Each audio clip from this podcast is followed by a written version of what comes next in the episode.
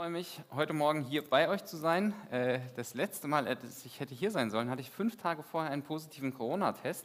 Da musste ich dann dem Manuel Bescheid sagen, Manuel, du musst für Ersatz sorgen, ich darf nicht. Äh, von daher war ich, ich hatte letztes auch mal kurz gedacht, oh, wirst du wieder krank, aber ist alles gut. Von daher schön jetzt hier zu sein und ich habe euch was mitgebracht, nämlich meinen Schlüssel. Ähm, an diesem Schlüssel ist ein rotes Bändchen, das habe ich seit dem Christabel 99 oder was in Kassel auf jeden Fall. Das war ursprünglich mal länger, den anderen Teil habe ich verloren oder der ist kaputt gegangen, keine Ahnung.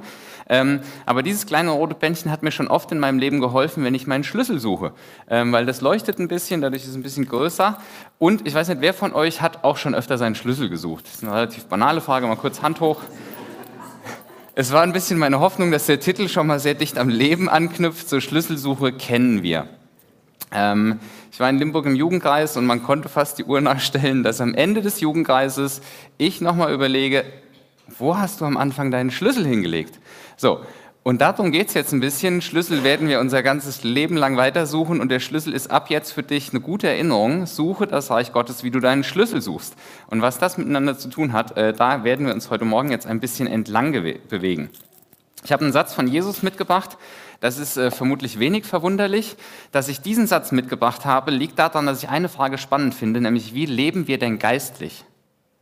Weil das würde ich sagen, ist ja so ein bisschen die Quintessenz des Christentums, äh, dass wir geistlich leben.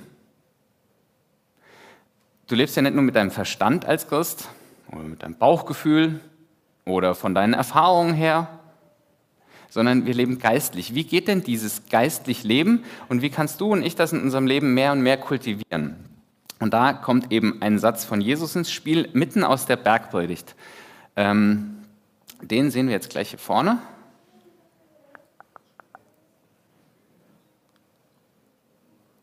Da ist er. Matthäus 6.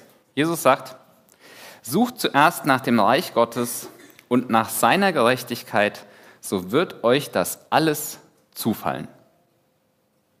Relativ kurzer Satz, relativ prägnant. Man kann sich kurz fragen, was ist denn dieses Reich Gottes?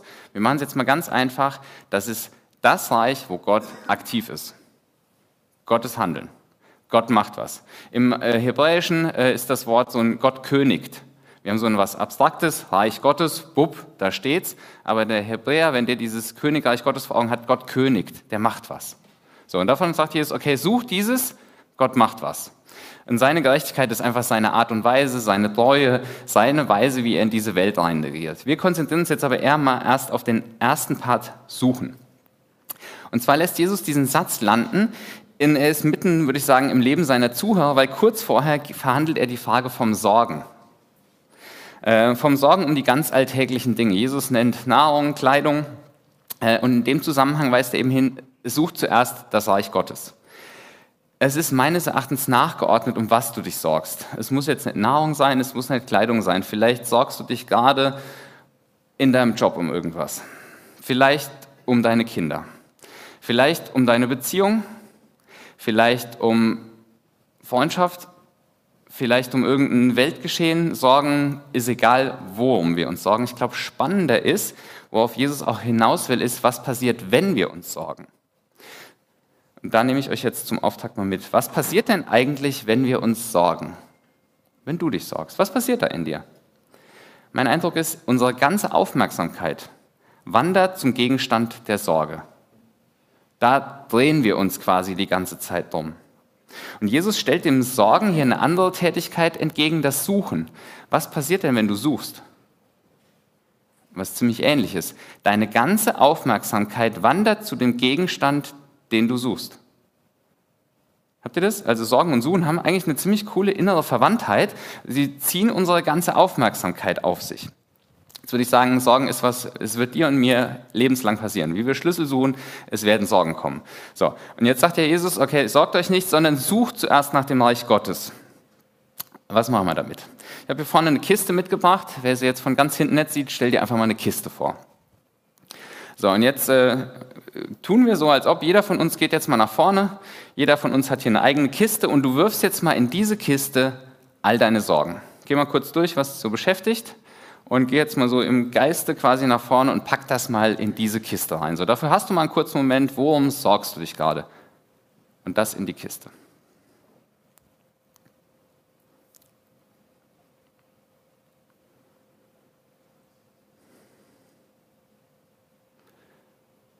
Gut, mein Tipp ist jetzt das, was dich am dichtesten sorgt, war dir präsent, ist jetzt in dieser Kiste.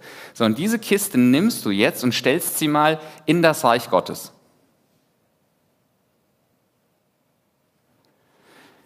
Wir haben zwei kleine Kinder. Äh, die Anzahl der Windeln wird aktuell kleiner, weil das äh, jetzt so ein Lernfaktor ist, die Toilette aufzusuchen. Aber äh, ab und zu steht noch der Windeleimer vor der Tür. Und Jenny stellt ihn dahin, weil die weiß, wenn der Sebastian da entlang geht, nimmt er den mit. So, du hast jetzt diese Kiste ins Reich Gottes gestellt. Jetzt gehen wir davon aus, Gott geht in seinem Reich an dieser Kiste auch vorbei. Was wird er mit der Kiste machen? Wird er dann vorbeigehen? oder so reingucken und sagen, oh, und weitergehen?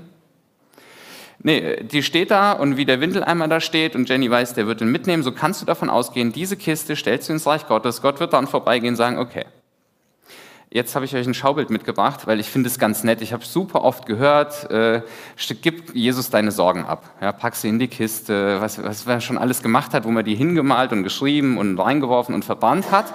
Aber der Effekt war immer ähnlich wie in diesem Schaubild. Vielleicht brauche ich deine Hilfe von hinten. Äh, was ist hier falsch, ist überschrieben. Die Sorgen, der Mensch schleppt sie alle zum Kreuz, lädt sie ab. O Herr, ich gebe dir meine Last, platziert sie hin, spricht sein Amen und das hat das ganze Paket wieder dabei. Das ist ein Effekt, den kenne ich ganz gut. Ich habe so in einem Gottesdienst, in der Worship-Zeit oder wie auch immer so meine ganzen Sorgen abgegeben, äh, schaffe es vielleicht noch bis zum Ende des Gottesdienstes, dann gehe ich in meinen Alltag und zack, habe ich das ganze Paket wieder dabei. Wieso? Und darum geht es jetzt. Ich glaube, das liegt daran, dass wir diesen inneren Zusammenhang von Sorgen und Suchen noch nicht ganz bedacht haben. Also, der Witz ist, dass wir, glaube ich, unser Gehirn ein bisschen austricksen müssen. Wie? Wenn ich jetzt zum Beispiel sage, denk jetzt mal auf jeden Fall nicht an einen grünen Ball. Also bitte nicht an einen grünen Ball denken. Typisch, viele von euch haben jetzt einen grünen Ball vor Augen. Wenn ich jetzt sage, okay, deine Sorgen auf jeden Fall hier liegen lassen, die machen nichts mehr mit deinem Leben. Was stelle ich in den Fokus? Deine Sorgen wenn du ein gutes Buch liest oder einen guten Film guckst, oder bei mir ging es beim Fußball immer super gut, konnte ich alles um mich herum vergessen. Da war ich ganz da, wie im Tunnel. Das ist die Ablenkung. So klappt es auch, unser Gehirn auszudrücken. Ah, ich lenke mich mal ab. Das Ding ist mit den Sorgen, ja, deine Ablenkung ist vorbei, die, die ploppen dir wieder hoch. Und deswegen sagt Jesus jetzt nicht Gehirn ausdrücken mit Ablenkung, sondern Jesus mit Umlenkung. Weil Jesus sagt jetzt, okay, Sorgen, und anstelle von Sorgen nehmen wir jetzt mal das Suchen. Sucht zuerst das Reich Gottes. Suchen. Jesus lenkt nicht ab, sondern um. Und da liegt das Geheimnis. Was passiert, wenn du suchst? Ich nehme nochmal meinen Schlüssel. Also, wenn ich den suche, der liegt irgendwo, weiß ich genau, was ich suche. Und mein ganzer Blick ist sehr genau. Ich gehe alles durch in Limburg auch irgendwann, es gab so Abende, ich habe ihn nicht gefunden. Sag ich, Robin, Hanna, können mir kurz helfen? Ich suche meinen Schlüssel. Alles klar, wir zu dritt durch den Jugendraum, also es waren mehrere Räume, Schlüssel gesucht. Seit hier, kleines rotes Bändchen, mittlerweile kannten sie ihn auch, gemeinsam Schlüssel gesucht. So, was passiert da bei diesem Suchen? Wir sind sehr fokussiert, was wir suchen. Im Zweifelsfall weiche noch wen ein. So, wir sind gemeinsam unterwegs, um das einfach zu gucken. Alles, was unwichtig ist, blende ich in dem Moment aus. Ich glaube, wir packen so schnell die Sorgen wieder in die Hand, weil wir keine neue Blickrichtung haben. Wenn jetzt nur nicht Sorgen da steht, hast du noch keine neue Blickrichtung. In dem Such zuerst das Reich Gottes liegt der Schlüssel. Ich glaube, Jesus würde sagen, okay, deine ganzen Sorgen hier, danke. Jetzt machen wir zwei uns mal auf und suchen, wo und wie Gott in deinem Leben ist. Wir gucken uns das Ganze deines Lebens mal aus Gottes Perspektive an. Wie sieht das Ganze eigentlich aus, wenn wir jetzt mal einkalkulieren, dass du geistlich lebst? Gottes Handeln geschieht in dieser Welt. Punkt. Macht er. Vielleicht erinnert euch an die eine Predigt, wo ich die Strahlen hingemalt habe. Die habe ich schon öfter, also die Strahlen kommen eigentlich regelmäßig, so das Reich Gottes ist nahe, war die Grundbotschaft. Jesus kommt, sagt, denk um, das Reich Gottes ist nahe. Also Gott handelt in dieser Welt, ist die große Botschaft. Im Vater unser spitzt Jesus das zu. Vater unser im Himmel, geheiligt werde dein Name, dein Reich komme, dein Wille geschehe. Das ist ja diese ganze Ausrichtung, wo ein Mensch in das Suchen nach Gott kommt und nach seinem Wirken. Sie lenken den Blick um. Und ich würde sagen, was du lernst bei Jesus, ist, dass du nicht dein Leben in der Sorge um die Dinge lebst, sondern in der Suche nach seinem Handeln, aber in dem, wo dein Leben ist. Weil lebenslang werden du und ich weiter Sorgen haben. Und die Frage ist, wie wir damit umgehen. Und der Schlüssel dazu ist zu sagen, okay, ich werde ein Mensch, der immer wieder guckt, Gott, wo sind jetzt deine Strahlen? Wie sieht das Ganze aus deiner Perspektive aus? Und dazu ähm, eine Geschichte. Also, ist keine Geschichte des Lebens, sondern eine Illustration. Ähm, wer hört auf mit Suchen? Der, der nicht mehr glaubt zu finden.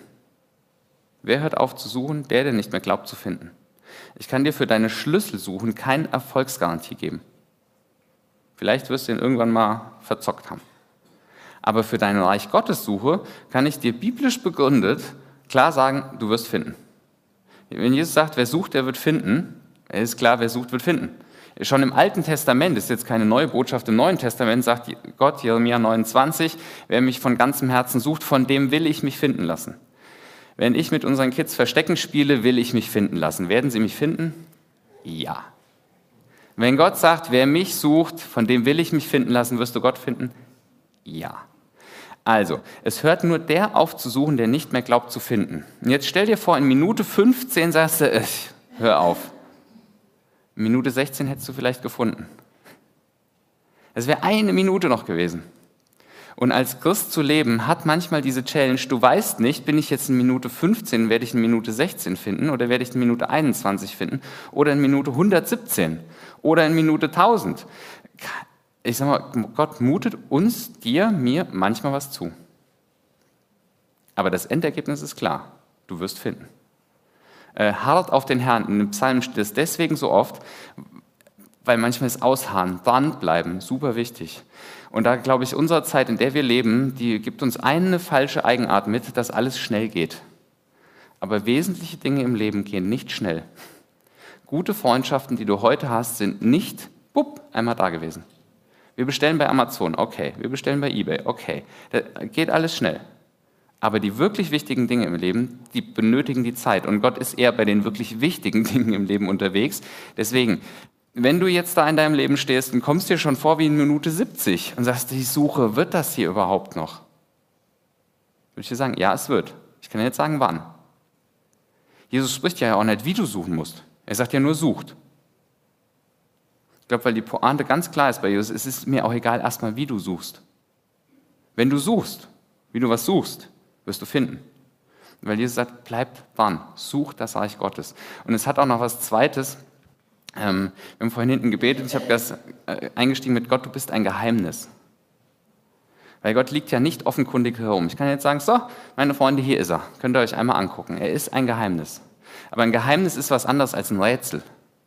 Ein Rätsel musst du mit logischem Überlegen irgendwie rausfinden und deine ganze Energie investieren. Ein Geheimnis, wie bekommst du ein Geheimnis mit? Ich erzähl's dir mal, ich habe ein Geheimnis. Und es kommt dir und sagt, Geheimnis der erfährt, ah, und dann ist es für dich in dem Punkt schon kein Geheimnis mehr. Gott bleibt für uns aber ein Geheimnis, was mega gut ist, weil den Gott, den ich packen könnte, der wäre für mich in dem Moment schon uninteressant. Und deswegen ist das Suchen auch so spannend, weil dem Geheimnis auf der Spur sein ist im Suchen. Und dann kommt es, dass Gott sich offenbart. Das ist so ein christliches Wort, was relativ schwer ist. Wieder unsere Kids abends verstecken bedeutet vor allem unter einer Decke sich verstecken. Bin ich gegenwärtig unter der Decke? Ja. Bin ich verborgen gegenwärtig? Ja. Bin geheimnisvoll gegenwärtig, aber ich bin da. Und das ist dieses Offenbaren, so dieses Decke lüften. Und das passiert immer wieder bei den Menschen, die suchen. Und für dieses Suchen will ich dir jetzt noch zwei, drei Tipps mit auf den Weg geben, weil es dieses Aushalten in Minute 15 oder 70 oder wie auch immer, zu sagen, okay, ich bleib dran, ich werde noch finden, ist gar nicht so leicht. Und der erste ist banal. Wenn ich in Limburg den Schlüssel nicht gefunden habe nach zehn Minuten, habe ich Robin und Hannah eingeweiht. Leg den Glauben ab, dass du die Dinge alleine suchen musst. Jesus hat ja nicht gesagt, dann such alleine das Reich Gottes. Er hat zu allen gesagt, such das Reich Gottes. Und es war klar, hey, im Zweifel sucht man miteinander. Viele Dinge meines geistlichen Lebens habe ich gefunden, weil ich merkte, ich komme hier alleine nicht weiter. Und ich bin jemand, ich versuche viele Dinge erstmal so alleine zu schaffen. Und äh, an den Punkten, die mich wirklich bedrücken, komme ich irgendwann an den Punkt, okay, Jenny, ich brauche mal deinen Rat. Ähm, Alex beschäftigt mich schon länger, aha, äh, das ist es. An dem Punkt, wo ich andere in meine Suche einweihe, steigere ich die Chance zu finden, weil andere Perspektiven dazukommen. So, das ist das Erste. Und das Zweite gibt es jetzt ähm, zwei Verse aus dem Alten Testament. Der erste ist Josua 1, Vers 8. Gericht gesagt, man merkt ja, Josua 1, Vers 8 ist ganz am Anfang der Geschichte. Ja, der wird jetzt bald das Land einnehmen, aber das hier ist noch ziemlich die Öffnungsszene.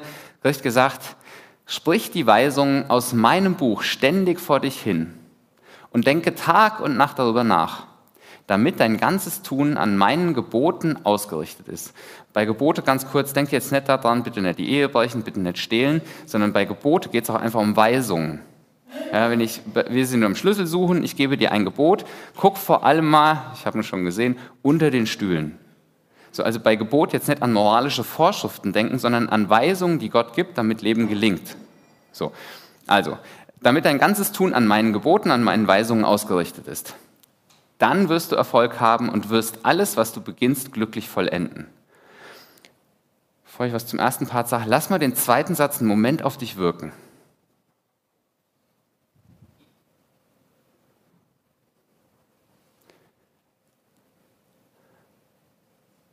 Was glaubst du, wie hat der Josua sich gefühlt?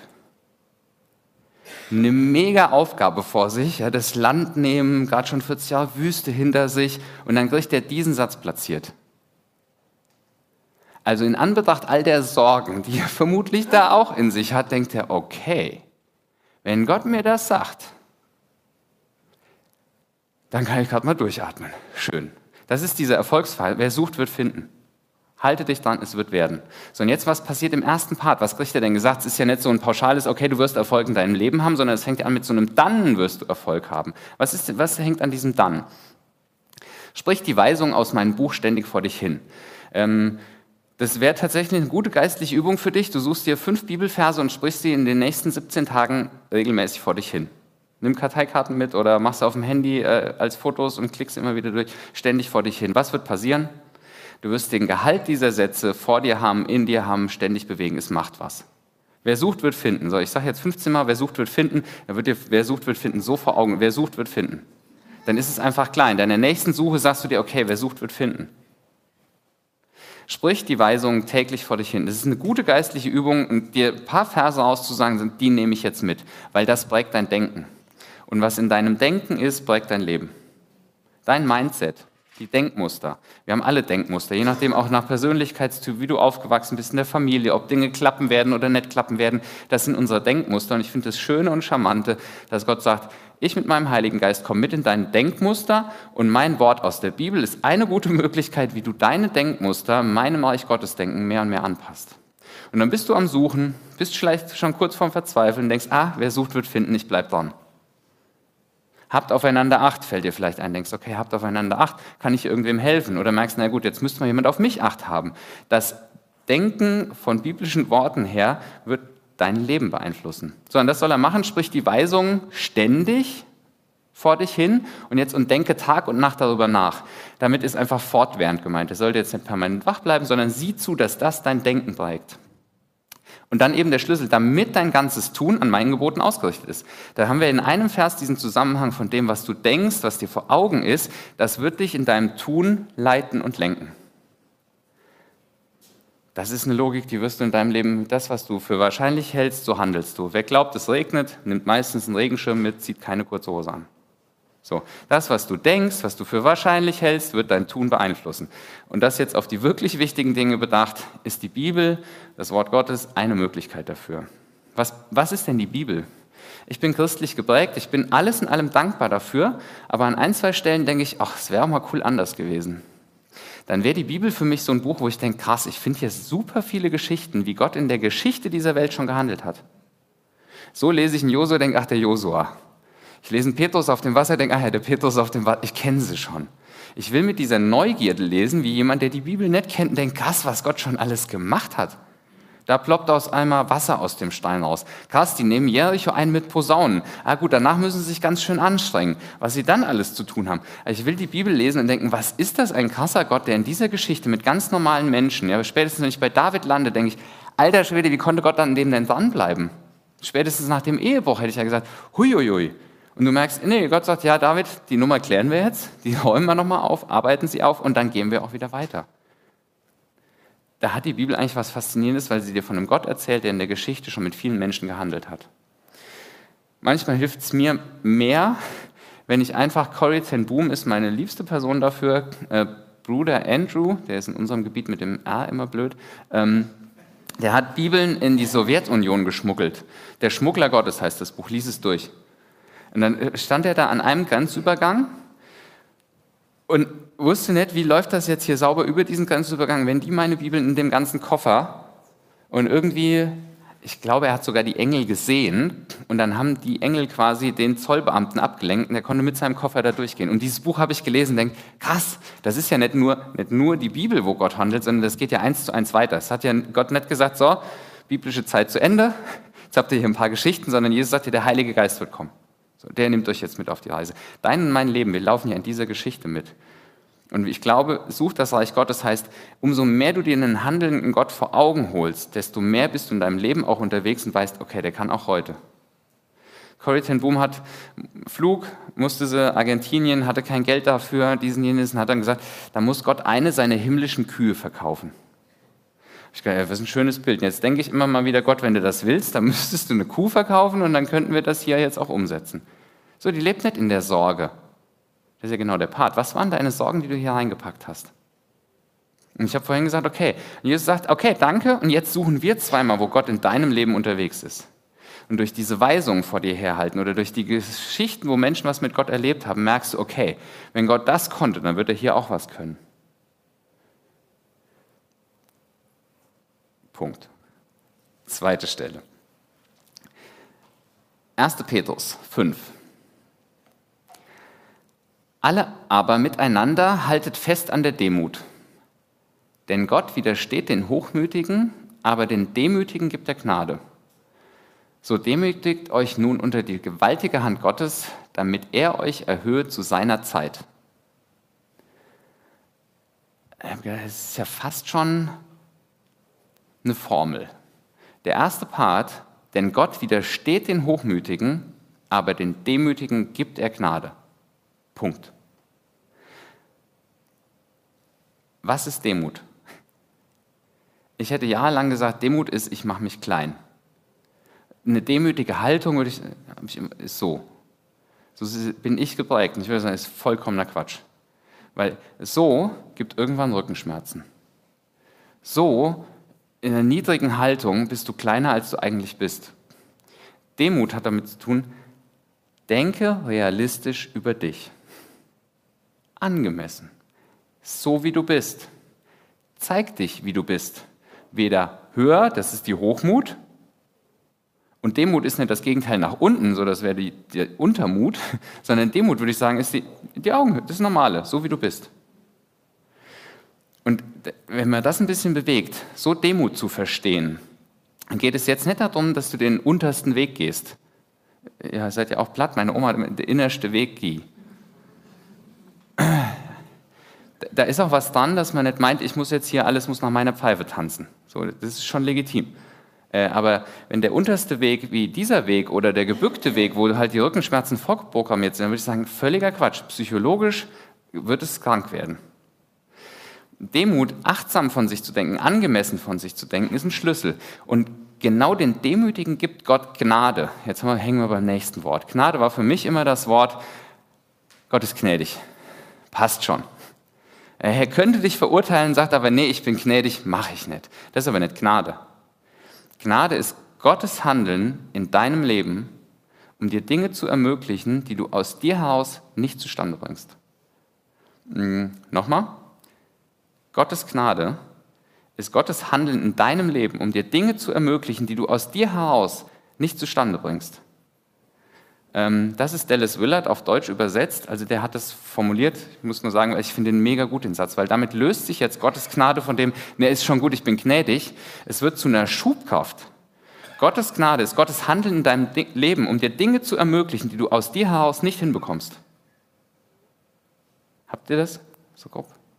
Weil das ändert Gnade. Gnade ist auch Rechtfertigung. So, du bist angenommen.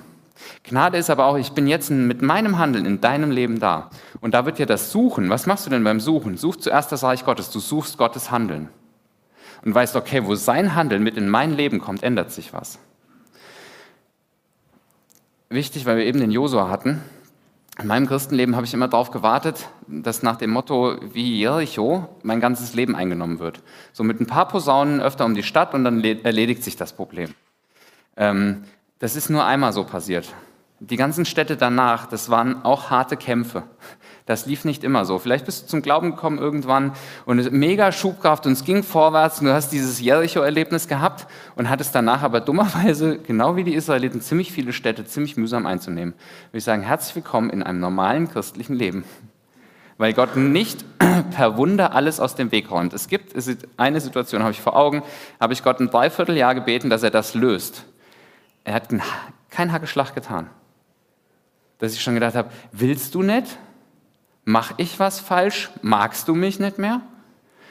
Nach einem Dreivierteljahr habe ich gemerkt, Gott wollte, dass ich mich mit ihm hinstelle und das Ding selbst in die Hand nehme. Mit ihm, mit seiner Gnade, die mir jetzt das Handeln ermöglicht. Und es ging vor allem darum zu sagen, das war ein zwischenmenschlicher Disput. Weißt du, was das, was du sagst, mit mir macht? Gott wollte es nicht lösen, weil ich sonst nie gelernt hätte, mich mal hinzustellen und sagen, weißt du, was das, was du machst, gerade mit mir macht? Wir haben, also ich sage mal ganz pauschal, wir haben alle nicht gelernt, gesund mit Ärger umzugehen. Vielleicht geht es dir anders, herzlichen Glückwunsch, dann ärgerst du dich jetzt auch nicht über so eine pauschale Aussage. Ähm, aber Ärger ist in uns und Gott bei dem Punkt habe ich gemerkt, Gott wollte es einfach nicht lösen, weil er sagte, nee Sebastian, diese Kiste, was du mir hier gerade reinpackst, das rühre ich nicht an, aber mit mir gemeinsam können wir das gerne rausholen und du lernst mal deinen Ärger angemessen zur Sprache zu bringen. Weil wenn du es nicht tust, dann kann ich dir die Magenschleimhautentzündung quasi schon vorprogrammieren. Ich würde jetzt nicht sagen, dass ich schon ein Meister da drin bin, aber ich habe zumindest mal Meter gemacht. Und merke, such zuerst das Reich Gottes, ist mega gut, weil Gott manchmal sagt, okay, ich kümmere mich, manchmal sagt, wir kümmern uns. So, jetzt nochmal zu den Demütigen. Es ist tatsächlich, ich würde sagen, eine Formel. Den Demütigen gibt Gott Gnade. Punkt. Das ist so sicher wie wer sucht, wird finden. Ich will dir zum Schluss äh, drei praktische äh, Tipps geben, wie du Demut in deinem Leben leben kannst. Und zwar, tue niemals so, als ob. Ein demütiger Mensch, der sich zeigt, wie er ist, der tut niemals so, als ob. Damit hast du vermutlich schon genug zu üben erstmal. Tue niemals so, als ob. Wir wollen gerne angesehen werden, manchmal mögen wir es auch, wenn wir größer sind, als wir eigentlich sind. Tu niemals so, als ob. Das ist ein demütiger Mensch. Der steht zu sich, wie er ist. Und damit, ich finde es super schwer. Tue niemals so, als ob. Sagen, ja, mein Setting, wir waren 20 Leute.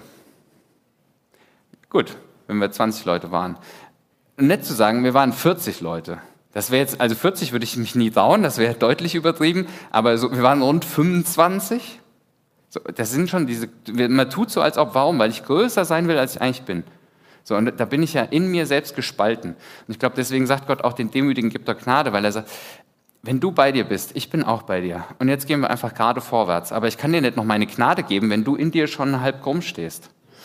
Tue niemals so als, als erstes. Das Zweite, Erwarte niemals, dass du in einer gewissen Weise behandelt werden müsstest. Erwarte niemals, dass du in einer gewissen Weise behandelt werden müsstest. Da steht ein Mensch vor dir und vielleicht verachtet er dich. Und du denkst, du alter Honk.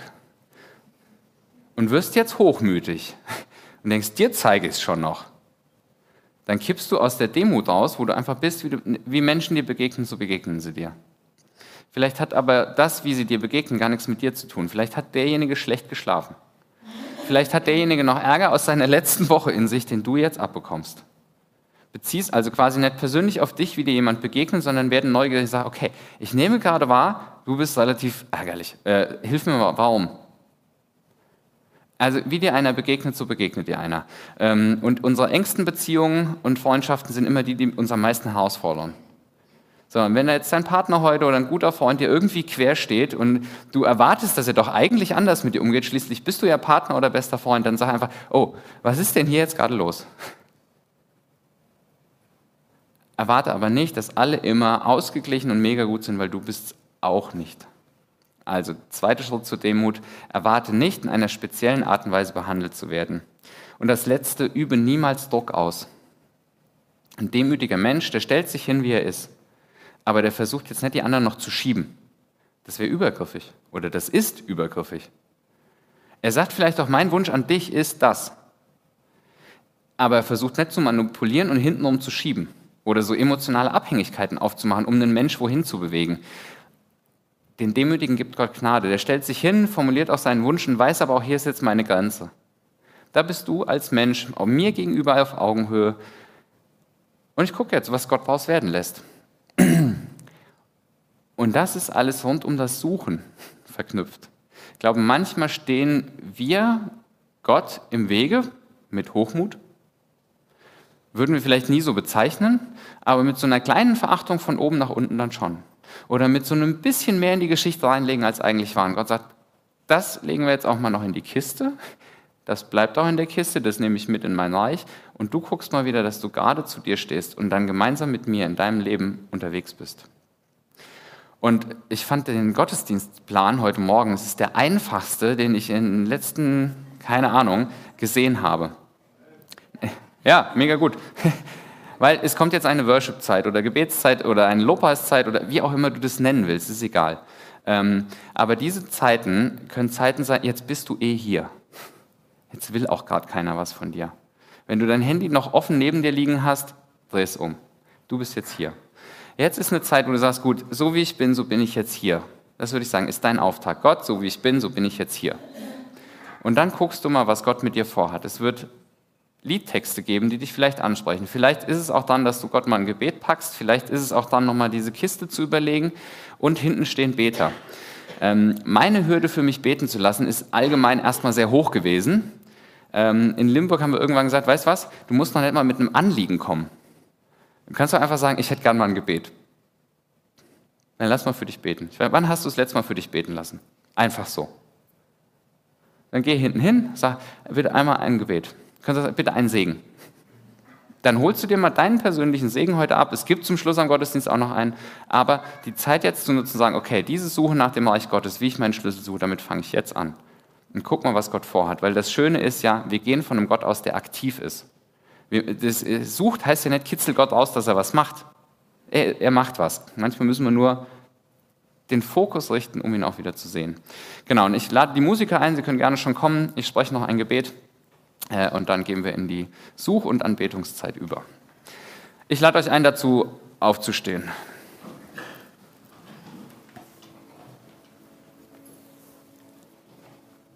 Vater im Himmel, du bist hier äh, und das ist mega gut. Und du forderst uns aus zu suchen und das challenged uns manchmal. Es ist eine Herausforderung, eine innere, manchmal eine äußere. Und es ist gut zu hören, wer sucht, wird finden. Und du weißt, ob wir gerade imstande sind, aktiv zu suchen oder vielleicht ganz schnell jemanden einweihen müssen und sagen, hilf mir zum Suchen. Und ich bete einfach, dass du, Heiliger Geist, jetzt das für jeden von uns äh, rausholst, was du auf dem Schirm hast. Ich bete auch, dass du uns innerlich hilfst, uns zur Ruhe zu führen, das Handy umzudrehen, unser Sorgenpaket vielleicht nochmal hier vorne hinzulegen und sagen, gut, dann hilf mir mal zu suchen, wo deine Hand ist.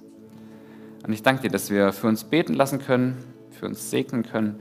Ich danke dir, dass du die leisen Gebete hörst, die wir sprechen und auch einfach durch das Miteinander bei dir sein jetzt äh, deine Botschaft landen lässt. Amen.